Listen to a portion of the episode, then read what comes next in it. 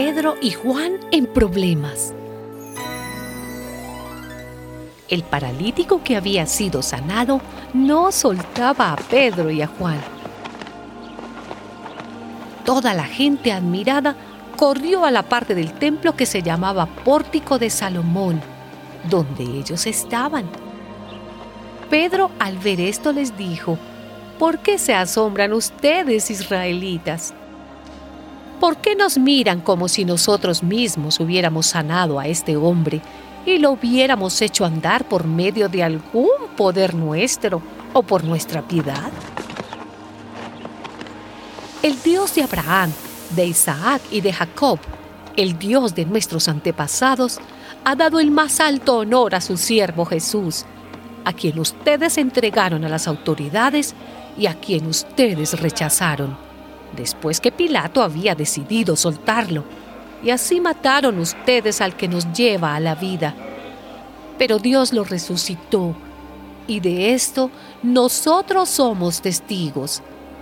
Lo que ha hecho cobrar fuerzas a este hombre que ustedes ven y conocen es la fe en el nombre de Jesús.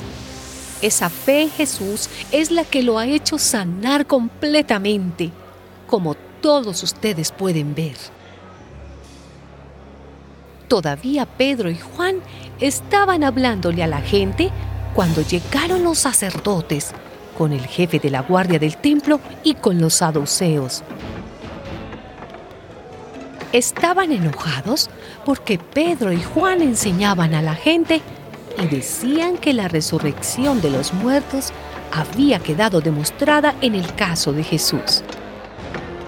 Los arrestaron y como ya era tarde, los metieron en la cárcel hasta el día siguiente.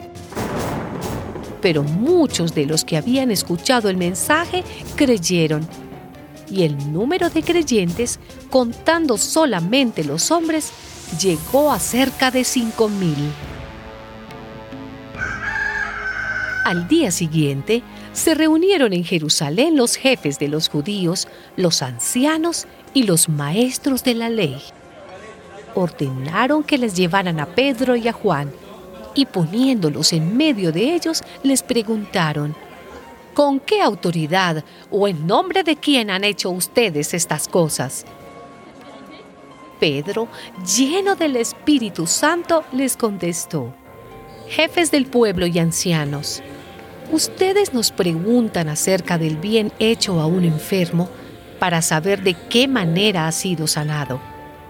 Pues bien, declaramos ante ustedes y ante todo el pueblo de Israel que este hombre que está aquí delante de todos, ha sido sanado en el nombre de Jesucristo de Nazaret, el mismo a quien ustedes crucificaron y a quien Dios resucitó. En ningún otro hay salvación, porque en todo el mundo Dios no nos ha dado otra persona por la cual podamos salvarnos. Cuando las autoridades vieron la valentía con que hablaban Pedro y Juan, y se dieron cuenta de que eran hombres sin estudios ni cultura, se quedaron sorprendidos y reconocieron que eran discípulos de Jesús. Entonces los mandaron salir de la reunión y se quedaron discutiendo unos con otros. Decían, ¿qué vamos a hacer con estos hombres?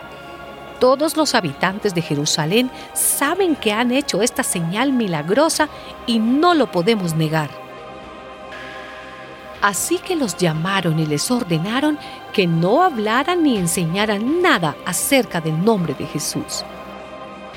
Pero Pedro y Juan les contestaron, juzguen ustedes mismos si es justo delante de Dios obedecerlos a ustedes en lugar de obedecerlo a Él.